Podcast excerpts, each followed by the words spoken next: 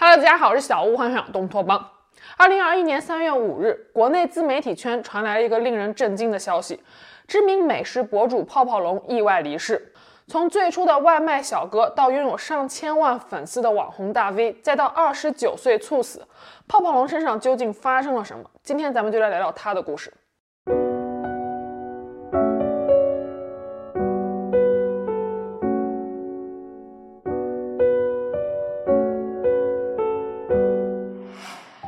有个不怕死的商家呀，某某某自助，老板还是太年轻呀。走着，兄弟们，今天咱们给这年轻的老板上一课。这就是泡泡龙大蒜涛和红玉老师短视频的经典开场白啊。咱给年轻的老板上一课呀。OK，走了。这地方有个不怕死的商家呀，十八元自助小火锅。泡泡龙本名于海龙，他和大蒜涛、红玉老师三个人是一起在东北长大生活的发小。二零一九年前，三个人都过着普通到不能再普通的生活。泡泡龙从小和奶奶生活在一起，小时候就因为身材比较胖，常常受到周围人的嘲笑和排挤，身边的朋友也不是很多。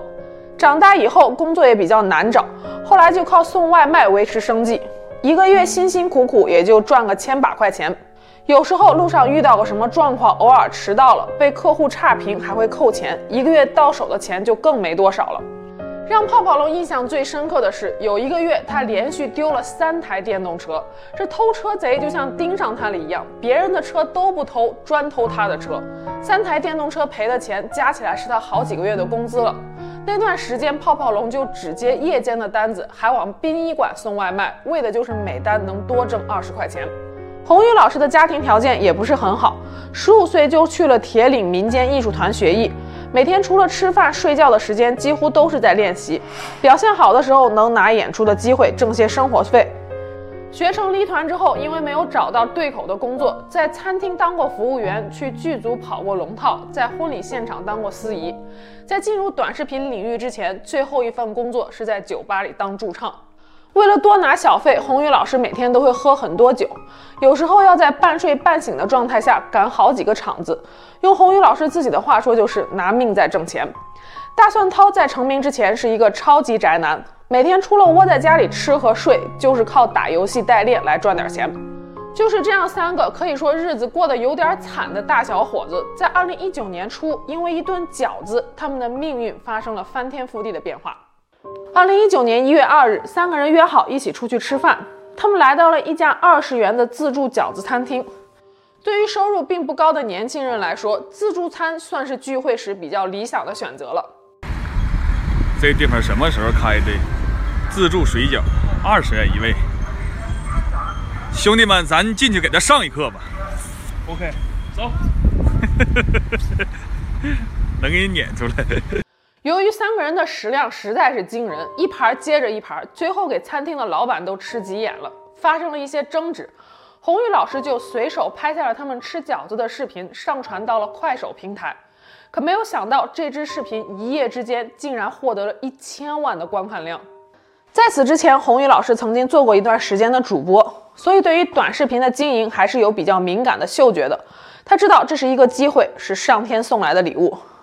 第二天，三个人又去吃了一顿自助餐，延续了第一条视频中咱们给老板上一课的梗。这条视频的播放量也依然非常不错。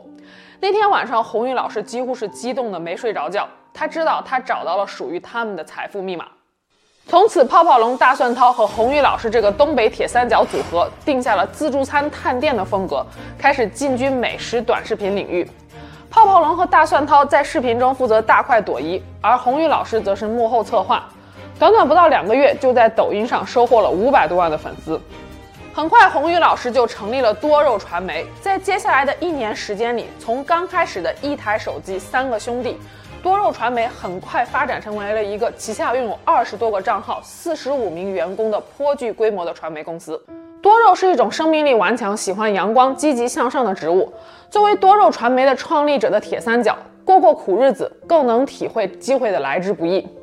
刚起步时，三个人每天就是忙着吃、拍摄和剪辑。有一次拍摄素材到凌晨才打车回家，因为是拼车，他们三个人就一起挤在后排的座位。累了一天的三个人刚上车就睡着了。到了地方之后，前面的司机拍下了这样一张照片。后来三个人每每回忆起刚创业时的经历，心中都会有种莫名的感动。好在付出总是会有回报的。截止到泡泡龙去世时，他们的主账号已经拥有了一千两百多万的粉丝，泡泡龙和大蒜涛的个人账号也分别拥有两百多万的粉丝。而他们的迅速走红，并不是无迹可寻的。首先，和一般美食网红怎么吃都不胖的形象不同的是，泡泡龙和大蒜涛的体型本身就比较胖，而且性格非常的鲜明。尤其是泡泡龙的那句口头禅“香啊，皂啊，香皂啊，吃完吐泡泡呀”，还有大蒜涛的那句“吃肉不吃蒜，香味少一半”，后来甚至引得很多明星都跟着念，这就使得他们的视频在视觉和听觉上与其他的美食类视频形成了明显的差异。老香不香？香啊，皂啊，香皂啊，吃完吐泡泡。大蒜涛。嗯吃肉不吃蒜，香味少一半。吃肉不吃蒜，香味少一半。香皂啊，那个，他说的是吧？哦，对，香可皂啊，香皂啊，吃完吐泡泡啊。其次，他们所分享的内容都非常的生活化又接地气，吃东西从来都不挑食，从几百上千到几十块钱的路边摊，他们都能吃得津津有味。配上泡泡龙和大蒜涛胖乎乎的身材，吃饭时候轻松愉悦的氛围和唠家常的表达方式，让观众们看了没有距离感。他们也从一开始让很多自助餐厅的老板闻风丧胆，到后来探店明星餐厅，与包贝尔、李晨、杜海涛等明星合作。就这样，泡泡龙和大蒜涛彻底成为了美食界无人不知、无人不晓的大网红。这个城市的自助餐把我拉入黑名单。我要到下一个城市去转一转，看看哪里还需要我的餐。可拉倒吧你！咋的呀？今天你们家改了，说不让点菜了，说陈老板请客，每桌上的都是一样的。对。然后我就让他上了十多桌。哈哈哈哈哈！有一样的可以重复上吗？这是已经发生了吗？还可以再发生一遍。今天杜海涛请客，我得多吃点。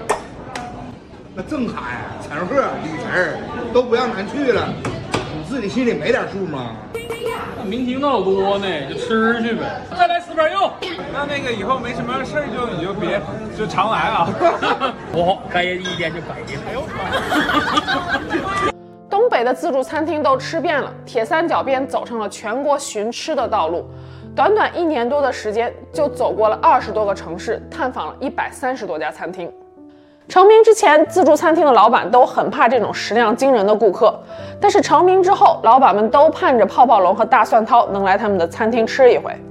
毕竟在视频里，只要他们随便夸一句菜色，或者是装潢，又或者他们什么都不说，只是在那里尽情的享受美食，第二天餐厅的营业额可能就会更上一层楼。这就是新时代网红粉丝效应。有了流量，变现的方式就多种多样。多肉传媒更是早就做好了变现方面的规划。红宇老师多肉的账号作为主账号，主要还是发布一些美食探店的视频；而泡泡龙和大蒜涛的账号则主要以电商带货为主。除此之外，他们还会做一些扶贫带货，尽可能多的回馈社会。你的东西啊，卖不出去啊，当市长在着急呀、啊。哎，这回开直播，我的预期是三百万。三百万？嗯，那市长你来当吧。然而，在多肉传媒的经营越来越红火的同时，悲剧的种子其实早就已经埋下了。早在2019年，就有网友发现泡泡龙脸色发青，右侧脸部的黑斑是越来越严重了。到了2020年，更是有观众直接指出，泡泡龙脂溢性脱发、严重的脂肪肝、高血脂，这些都写在了脸上。还有人说脸色发青，一般认为是肝脏出现了问题。不少粉丝开始劝诫泡泡龙减肥。面对粉丝们的担心，红宇老师解释说，在拍视频之前，泡泡龙和大蒜涛都是典型的宅男，每天除了吃就是睡，然后就是起来打游戏。反而是开始拍摄抖音之后，因为忙碌而有规律的生活，两个人的体重都下降了。泡泡龙从最初的三百多斤减到了二百八十四斤，大蒜涛的体重也减去了十几斤。反而是一直在幕后做策划的红玉老师，体重增加了三十多斤。合着泡泡龙和大蒜涛吃进去的东西都长到了红玉老师身上。不过还是有一些网友认为，按照泡泡龙和大蒜涛的吃法，如果不特意去做运动的话，根本就不可能瘦的。这完全不符合能量守恒定律。唯一的可能性就是他们吃完之后去催吐。当然了，这只是部分网友的猜测，并没有任何的真凭实据。很多网友劝诫两人减肥，也只是出自于关心，毕竟大家都希望自己喜欢的博主能够长长久久的红火下去。然而，悲剧还是在二零二一年的三月五日发生了。临去世的前几天，泡泡龙一直忙着为公安机关拍摄反诈骗宣传视频。三月五日晚上拍摄完成之后，回到宿所的泡泡龙猝然离世。三月十日，红宇老师代表多肉团队发布了泡泡龙的讣告。讣告中，红玉老师将泡泡龙的死归因于过劳死，还特意提到说，在拍摄公益视频的时候，泡泡龙兢兢业业，格外投入，不仅字斟句酌，而且每一个表情和动作都追求完美，不满意就重拍，一个镜头可能要拍摄几十遍，每天都主动拍摄到凌晨。红玉老师说，泡泡龙是因为高强度的工作，不幸离开了我们。但是粉丝们对于这种说法却不买账。泡泡龙是一位正能量的网红，热衷于公益事业，这一点毫无疑问。可是把他的死完全归咎于公益工作，却只字不提泡泡龙此前糟糕的饮食习惯以及身体状况，无异于掩耳盗铃。拍摄公益视频也许是压垮他的最后一根稻草，但不可忽视的是，泡泡龙此前早就已经积劳成疾，长期暴饮暴食更是让他的身体不堪重负。有心内科医生指出，泡泡龙脸上的黑斑是明显的黑棘皮症，是胰岛素抵抗和糖代谢紊乱的标志。有显著肥胖体征的人，再加上高强度的工作，可能会诱发急性冠脉综合症，成为猝死的原因。泡泡龙去世之后，红宇老师一下子被推上了舆论的风口浪尖，说他明知道泡泡龙的身体状况，却为了流量一直鼓励他胡吃海塞，说他就是背后压榨泡泡龙的资本。对此，红宇老师也正式做出了回应，说自己并不是泡泡龙的老板，他和泡泡龙、大蒜涛三个人是发小，直播的收益大家都是按比例分成的，彼此之间是平等的合作关系，从来都没有出现过经济纠纷。而且泡泡龙本人对钱并不是很看重，做短视频赚了钱之后，先是给父母买了房子，又帮妹妹找了工作，自己里平日的花销并不是很大，顶多就是日常生活和打打游戏。泡泡龙去世之后，多肉传媒停更了数月，三个人之间的关系究竟如何？作为外人，我们不得而知。但我相信，每一天一起工作的好兄弟突然离世，没人能做到无动于衷。六月十五日，调整好心情的红宇老师和大蒜涛，在泡泡龙去世一百多天之后，发布了一条抖音视频，告知粉丝们他们会在六月十六日做一场直播，回答所有粉丝的疑问。直播中，红宇老师宣告了一个重磅消息。说多肉传媒其实在六月一日就已经解散了，还亮出了他在朋友圈发布的消息，但是依然还有很多工作人员因为跟团队培养出来了很深的感情，迟迟不愿意离开。红宇老师和大蒜涛吃饭时还不忘给死去的兄弟留出来一个空位，摆上碗筷，还有泡泡龙生前最喜欢的大鸡腿，这样的画面不禁让网友们鼻头一酸。可就在直播后的没几天，红宇老师的抖音账号竟然又开始频繁更新了。这波操作直接给大伙整懵了，甚至有观众留言说道：“钱你挣了，东西他吃了，福你享了，他却走了。”直播中缅怀泡泡龙的举动也让很多人质疑其初衷。好兄弟都去世了，也不忘利用他搞一波热度。不过仔细想来，多肉传媒还有那么多员工需要养家糊口，这波操作确实会令很多网友感到不适。但是活着的人也不得不向前看。如今，红宇老师和大蒜涛的视频改掉了往日的大胃王路线，走上了减肥的风格，主要由大蒜涛出镜录制。视频中还是会不乏看到一些美食，但相比之前，少油腻多清淡，食量也减少了不少。最近，大蒜涛还加入了一个减肥训练营。如果他们早早的就这么做，不知道泡泡龙会不会还活着？